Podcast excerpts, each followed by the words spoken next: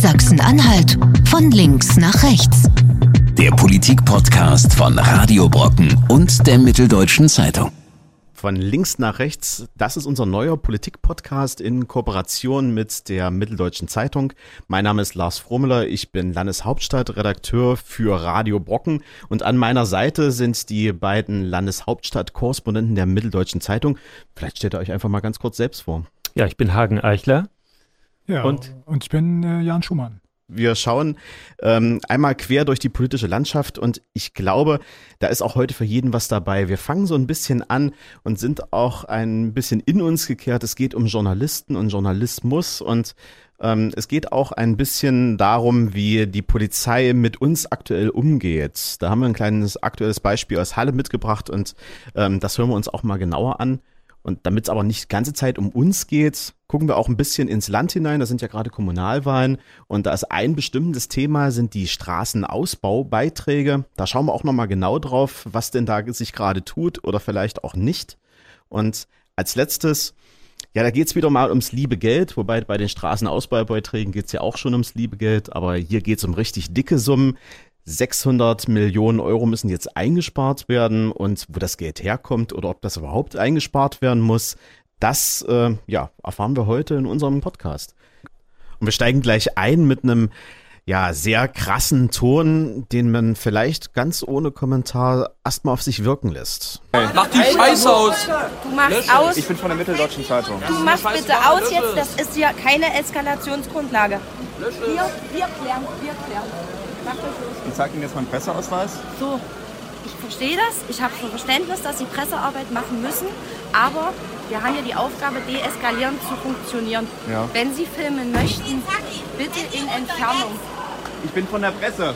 Das Ganze spielt in Halle am vergangenen Samstag. Der HFC hat ja eine ziemlich gute Fußballsaison gespielt in der dritten Liga und die Fans haben einen Fanmarsch gemacht, ähm, sozusagen zum Saisonabschluss, ähm, haben sich da gesammelt in der Innenstadt und sind zum Stadion gelaufen vor dem Spiel.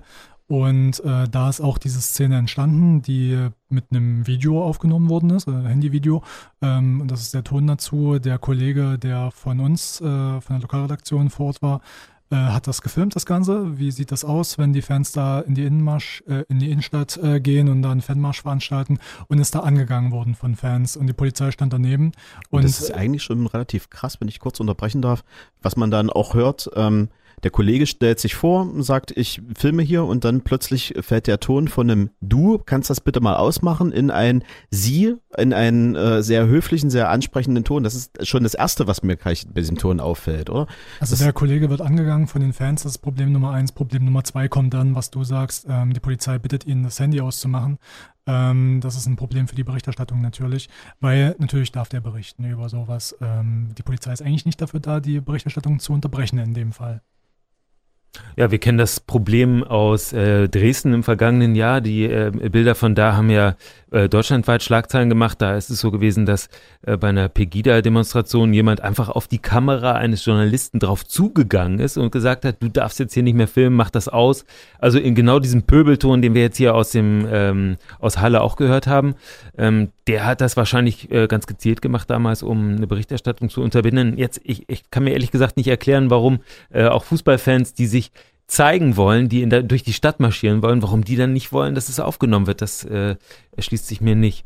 Ja, und das erleben wir auch andererorts. Also wir waren letztes Jahr auch unterwegs nach einer Demonstration äh, in Magdeburg gab es halt so einen kleinen ähm, Zwischenfall in Dessau-Rosslau. Da gingen rechte gegen linke Truppen aufeinander los und am nächsten Tag hat man zu einer spontanen Demo für die Verletzten ähm, aus der rechten Szene aufgerufen. Wir waren natürlich auch mit vor Ort und haben uns das angesehen. Ihr hattet auch eine Kollegin äh, aus eurer Lokalredaktion mit dabei. Es waren äh, Fotografen mit vor Ort und es waren auch ähm, Videojournalisten mit dabei, die das Ganze dokumentieren wollten. Und wir haben gemerkt, es war von Anfang an eine sehr aufgeladene, emotionale Stimmung da vor Ort. Man wollte eigentlich nicht so richtig, dass wir da berichten. Und ähm, das wundert mich auch persönlich immer wieder, dass man zu so einer Demo aufruft und dann hinterher keine Öffentlichkeit haben will. Das ist schon sehr verwunderlich. Und uns wurde dann, äh, nachdem es ein kleines Gerangel gab zwischen äh, Rechten und Linken, ähm, klar gesagt, Wir würden euch bitten, dass ihr äh, euch ein bisschen zurücknehmt, das Fotografieren vielleicht sogar einstellt und das äh, Filmen einstellt, denn wir können für eure Sicherheit nicht mehr garantieren. Und da hatte ich mich mit eurer Kollegin unterhalten, die hat auch relativ verwundert reagiert. Sowas hatte sie eigentlich noch nie gehört und noch nie gesehen, ähm, dass Polizisten sagen, wir können die Pressefreiheit nicht mehr garantieren. Und das macht schon ein ungutes Gefühl, wenn man da vor Ort ist und weiß, ähm, die Herren, die dahinter einstehen, die haben selber ganz schön zu kämpfen und zu tun, dass ähm, das, was man eigentlich verteidigen will, überhaupt noch zu verteidigen ist. Ja, das ist ein sehr bedenkliches Signal, wenn die Polizei sagt, wir können ähm, sie jetzt gerade nicht beschützen. In Halle ist es äh, offensichtlich ein bisschen anders gewesen. Die Polizistin, die da zu hören ist, redet von Deeskalation. Ich wüsste jetzt nicht, ob es überhaupt schon eine Eskalation gegeben hat. Eigentlich ist es eine ganz normale Situation. Man versammelt sich in der Stadt, um für irgendein Anliegen zu demonstrieren. In diesem Fall ähm, soll es um Fußball gehen. Und äh, das Ganze wird gefilmt. Natürlich ist es in der Öffentlichkeit und das ist das gute Recht und es ist unsere Pflicht, auch da hinzugehen und zu berichten. Denn ähm, niemand weiß, was da passiert. Ähm, und wir müssen das dokumentieren. Darum geht es auch darum, ähm, dass wir filmen können, dass wir Fotos machen können. Erst später weiß man dann häufig, ähm, was das eigentlich Interessante bei so einer Veranstaltung gewesen ist. Man sieht bei einer äh, Demonstration von Rechtsradikalen dann die ähm, äh, Tätowierungen auf der Haut, man hört, was die da an Parolen brüllen und erst dann kann man ja einschätzen, was da auf der Straße passiert ist und dafür ist es äh, natürlich unumgänglich, dass wir da frei berichten können. In dem Fall, an dem Samstag war es dann so, dass es auf einmal zwei Themen gab. Das eine war der Fanmarsch und das Spiel. Das Thema zwei war dann der Umgang der Polizei mit äh, dem Reporter. Äh, es ging dann weiter. Die Polizei ist danach von uns nochmal befragt worden, äh, wie es dazu kam, was die Gründe waren. Äh, und da sagte der Polizeisprecher dann, ähm, das Ganze diente dem Schutz des Journalisten. Also ähm, er ist gebeten worden, das auszumachen, um sich selbst zu schützen. Das ist natürlich ein Trugschluss insgesamt. Ähm, das äh, ist nicht ich meinen so Job nicht mehr machen kann und dann das quasi nur noch als Schutz nehme, ähm, dann kann ich im Prinzip einfach nur aus dem Funkhaus berichten. Das ist aber nicht das, was wir wollen. Wir wollen ja vor Ort sein. Wir wollen ja zeigen, dass wir präsent sind und wir wollen natürlich auch das ganze Bild zeigen. Das kann ich nicht irgendwoher machen, das muss ich vor Ort machen. Ähm, zur Vollständigkeit gehört auch, die Polizei sagt, äh, sie besprechen genau diesen Fall intern. Das ist auch an dem Sonntag danach äh, gleich gesagt worden. Das äh, haben wir auch so in der Berichterstattung dann nochmal rübergebracht. Aber damit es nicht ganz so düster und ganz so traurig wird, gehen wir mal gleich in, in den nächsten Themenkomplex rein. Ähm, Wobei, naja, der ist vielleicht für den einen oder anderen schon traurig, wenn er seinen Briefkasten aufmacht und er findet dann wieder eine Rechnung der Kommune, die sagt, naja, wir haben vor eurer Straße, äh, vor eurer Haustür die Straße saniert und ähm, da kommt jetzt ein paar Kosten auf euch zu, ähm, die nicht ganz unerheblich sind. Das ist ein Thema, das wurde jetzt in den letzten Monaten immer wieder heiß diskutiert. Da gab es ja äh, den ersten Aufschlag von der SPD im letzten Jahr da wirkte das Ganze noch ein bisschen, naja, ungeordnet, unstrukturiert, ähm, dass man noch nicht genau wiss, wusste, wo die Reise hingeht, aber mit viel äh, positiver Energie, dass man zu einer Lösung kommen würde. Und ähm, ja, ich würde vielleicht gleich mal äh, von in den ersten ähm, Gesprächspartner so einleiten, denn wir haben uns am Anfang mit dem Rüdiger Erben unterhalten. Der ist ja da federführend, was dieses Thema angeht. Und Rüdiger Erben von der SPD-Landtagsfraktion. Genau, Rüdiger Erben von der SPD-Landtagsfraktion. Und ähm, der war am Anfang noch sehr ähm, euphorisch, dass es da gemeinschaftlich zu einer Lösung kommen würde. Zwar jetzt nicht für die ähm, Eigentümer, die in der Vergangenheit schon Gebühren gezahlt haben, aber schon für die, die in Zukunft noch zahlen sollten. Und äh, wie er sich das so vorstellte, wie die Zusammenarbeit aussieht, das hören wir uns einfach jetzt ganz kurz mal an. Also ich kann mir ehrlich gesagt nicht vorstellen, dass Beiträge, die vor Jahren gezahlt worden sind, das wäre nicht leistbar. Die Zeug. So, es geht letztendlich um eine Lösung für die Zukunft. Ich bin heute überfragt und es wäre, glaube ich, auch unseriös, jetzt einen Termin zu nennen, wann das Ganze passiert, denn wir brauchen A, eine vernünftige Datenbasis, B, wir brauchen das handwerklich saubere Konzept und C, wir brauchen Mehrheiten. Also es geht jetzt überhaupt nicht darum, dass wir unter Zuhilfenahme von Opposition Mehrheiten, sondern wir werden in der Koalition für Mehrheiten dort werben. Und das wäre nicht das erste Projekt, wo am Beginn einer Diskussion äh, keine Einigkeit dasteht und am Ende wir trotzdem zu einem guten Ergebnis gekommen sind. Ja, wir hören an der Stelle, dass der SPD-Mann Rüdiger Erben damals noch sehr hoffnungsfroh ist, dass es äh, möglich sein würde, dass die Regierungskoalition in Sachsen-Anhalt die Straßenausbaubeiträge abschafft. Jetzt sind wir Monate später, es ist nichts passiert und äh, es ist auch nicht absehbar, dass was passiert. Denn äh, die äh, CDU hat einfach deutlich andere Vorstellungen. Jan, willst du mal kurz sagen, wie das aus deren Sicht gelöst werden soll? Ja, es gibt, ja genau, es gibt drei Vorschläge. Die SPD sagt, wir müssen das irgendwie bezahlen können. Ähm, die Leute sollen die Beiträge nicht mehr zahlen müssen. Die Grünen sagen, ja, sehen wir auch so. Ähm, die Grünen sagen dazu, wir können uns vorstellen, diese ungefähr 30 Millionen, die man im Jahr bräuchte, mit einer Steuererhöhung ähm, zu, zu finanzieren. Die, die Grunderwerbsteuer, das ist die Steuer, die man bezahlt, wenn man sich ähm, einen Grund kauft, also Boden kauft. Ähm, und die CDU sagt, nein, das sehen wir anders. Ähm, wir würden es gerne so machen, dass wir ähm, sozusagen eine Härtefallregelung einführen, nämlich dass derjenige, der so einen Beitrag bezahlen muss, ähm, dann äh, Hilfe vom Staat bekommt, wenn die Summe das Dreifache seines Grundeinkommens äh, übersteigt. Dann springt der Staat ein in diesen Fällen. Und äh, da sagt die CDU, da bräuchte man ungefähr 5 Millionen im Jahr. Das wäre in Ordnung. Nur das Problem ist jetzt, äh, die drei Partner kommen da nicht zusammen. Ja. Holger Starknecht nannte das eine sozial gerechte Lösung. Also die CDU baut sich da als eine soziale Partei auf, die äh, für jeden eine Lösung findet. Wir können ja mal reinhören, wie Holger Starknecht das damals en Detail formuliert hat und ähm, ja, wie er seine Partei eigentlich selbst sieht in diesem Kontext. Äh, wir haben jetzt das äh, zusammengetragen, äh, was gerecht ist was auch klar macht, dass derjenige, der Eigentum hat, in der Verantwortung für sein Eigentum steht und nicht am Ende alle Steuerzahler den noch belohnen, der eh schon Eigentum hat, weil irgendeiner muss das ja am Ende bezahlen, der kann ja nicht Geld drucken.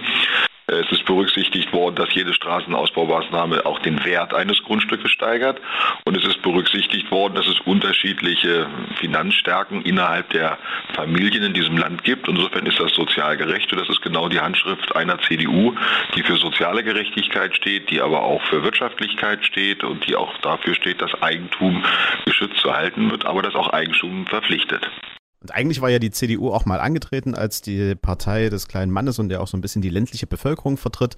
Und hier haben wir ja gehört, ähm, den neuen Landesvorsitzenden Holger Stahlknecht, ähm, der ja auch seine äh, Forderungen da ganz weit nach vorne schob und auch als eigene Idee so ein bisschen ins Rennen brachte, aber so richtig gefruchtet hat das Ganze eigentlich nicht. Und man vergrätzt ja mit dieser Forderung auch so ein bisschen ähm, die Stammwählerschaft der CDU, oder Hagen? Ähm, das weiß ich nicht genau. Also äh, Teile der CDU-Basis wünschen sich genau wie die anderen Parteien Linke, SPD, Grüne äh, die Abschaffung der Straßenausbaubeiträge, das ist sicher. Ähm, aber das sind Teile der CDU-Basis, andere ähm, sind auf Kurs, vor allem die CDU-Landtagsfraktion sieht es genau wie der Landesvorsitzende der CDU, Holger Starknecht, so dass die Straßenausbaubeiträge im Grundsatz bleiben sollen, sozial abgefedert ähm, aber eben nicht abgeschafft werden sollen. Und äh, das ist der Grund, warum die CDU vor wenigen Wochen dann die Gespräche mit den beiden Koalitionspartnern SPD und Grüne eingestellt hat. Die haben gesagt, es bringt nichts, wir sind einfach zu unterschiedlicher Meinung und kommen da jetzt nicht mehr zusammen. Also es gibt keine Lösung, obwohl es eigentlich, ähm, obwohl sich ja alle einig waren, dass die jetzige Lage äh, nicht gerecht ist. Die Frage ist eben, wen man wie belastet. Und ähm, meiner Einschätzung nach ist äh, am populärsten die Forderung äh, Freibier für alle. Also äh, die Hausbesitzer sollen gar nicht mehr bezahlen. Äh, natürlich, damit hat Herr Starknecht ja recht, natürlich irgendjemand bezahlt es am Ende. Es würde einfach umgelegt werden auf den allgemeinen Steuerzahler. Und da kann man unterschiedlicher Meinung sein, was daran äh, gerecht ist. Und am Ende ist das Thema jetzt erstmal vom Tisch, mh, hm, außer, so hat es zumindest die CDU formuliert, es gibt eine neue Idee, einen neuen Ansatz, den man wieder diskutieren könnte. Wird es das nochmal geben? Geht das nochmal eine zweite Runde? Ich sag mal so, ich kann mir gut vorstellen, dass die CDU sich freuen würde, wenn es vom Tisch ist. Das Problem ist, es ist nicht vom Tisch, weil es jetzt auf den Wahlplakaten draufsteht, zumindest bei der SPD. Ähm, und die machen jetzt. Auch bei der Linken im Übrigen. Ja, die, und die AfD, die haben wir vergessen, die sind auch natürlich dafür, dass es abgeschafft wird. Ähm, und jetzt läuft der Kommunalwahlkampf in seiner Endphase. Das ist schon so, dass vielen Leuten dieses Thema sehr wichtig ist. Und die CDU kriegt es auch wenn sie das gerne wollte, erstmal nicht weg. Aber es ist richtig, die Lösung, die wird es erstmal nicht geben. Und äh, selbst als die Verhandlungen noch liefen, als die Vorschläge auf den Tisch lagen und man überlegen hätte können, wie lösen wir das am besten für die Leute, die bezahlen müssen, selbst damals haben ja alle Beteiligten gesagt, es dauert noch ein paar Jahre, bis wir sozusagen so weit sind. Ja, wobei Holger Stahlknecht tatsächlich vor wenigen Wochen äh, gesagt hat, eine Lösung ist möglich, wenn wir uns einigen auf das, was wir, CDU, vorschlagen. Ja. Dann können wir das noch vor der Wahl abräumen und noch in diesem Jahr in Kraft treten lassen. Das heißt, in diesem Jahr hätte die, hätten die Beiträge tatsächlich wegfallen können. Ähm, aber eben nur, wenn man sich auf das geeinigt hätte, was die CDU vorgeschlagen hat. Ist ja auch so ein bisschen so eine Trotzreaktion, oder? So nach dem Motto, ähm, ihr könnt natürlich unsere Lösung nehmen, dann kriegen wir das auf jeden Fall gelöst, aber so kompromissbereit klingt das auf der anderen Seite auch nicht, oder? Ja, das Problem der CDU ist, dass diesmal in diesem äh, Punkt einfach eine ganz, ganz große Einheit, äh, Einigkeit besteht von äh, sehr, sehr vielen Parteien. Tatsächlich Sachsen-Anhalt von links nach rechts, so wie unsere Sendung auch heißt, ist sich da einig. Also von der Linken bis zur AfD, äh, alle Parteien im Landtag wollen, dass die äh, Beiträge abgeschafft werden. Ja, und die CDU hofft, dass sie das irgendwie aushält und dass es jetzt nicht allzu sehr auf die Wahlergebnisse bei der Kommunalwahl am 26. Mai ähm, durchschlägt. Beim Parteitag in Halle vor zwei Wochen sagte Stahlknecht, ähm, das sei gar nicht so wichtig, das Thema. Die Leute wollten eigentlich wissen, wann der Bäcker wieder aufmacht im Dorf und wie weit es ist zur nächsten Kita. Ähm, und äh, ja, das ist so ein, das Prinzip Hoffnung. Und am Ende werden wir es dann am Wahlsonntag sehen, was da wie gewirkt hat. Und Geld ist ja auch immer wieder ein Thema, ähm, was nicht nur bei den ähm, ja, Grundstücksbesitzern jetzt äh, heiß diskutiert wird, sondern ähm, wir reden auch noch von ganz anderen Summen, die wir jetzt gerade abräumen müssen. Die aktuelle Steuerschützung ist äh, ins Haus gekommen. Und für die nächsten drei Jahre, da fehlen 600 Millionen im Topf von Sachsen-Anhalt. Ich habe jetzt zwar gehört, die fehlen uns nicht richtig, sondern ähm, wir sparen nur weniger. Kommt drauf an, wie man rechnet. Also äh, das Geld ist schon verplant. Insofern könnte man schon guten Gewissens sagen, das fehlt. Ähm, das Problem ist ja, dass bundesweit sozusagen die Prognose so ist, dass Steuerannahmen fehlen, weil die Konjunktur einfach sich so entwickelt und Sachsen-Anhalt trifft es eben auch mit genau der Summe, das ist schon relativ viel Geld. Ähm, das betrifft das laufende Jahr 2019 mhm. und die kommenden beiden Jahre, also bis zum Ende der Legisl Legislaturperiode. Und ähm, das ist eingebettet in die Problemlage in Sachsen-Anhalt, dass in dieser komplizierten Koalition zwischen CDU, SPD und Grünen viele Probleme gelöst wurden, innerhalb der Koalition, indem man einfach Geldensystem gegeben hat. Also indem man den Ministerien der, eigenen, der einzelnen Parteien sozusagen Lieblingsprojekte ermöglicht hat. Aber die Töpfe, die werden jetzt langsam leerer. Ne? Ja, das wird die große Frage, welche, äh, welche Ministerien sozusagen betroffen sein werden. Ja, Lehrer werden sie nicht. Also unterm Strich muss man sagen, es wird immer noch mehr Geld da sein, als wir im letzten Jahr ausgegeben haben im Land Sachsen-Anhalt.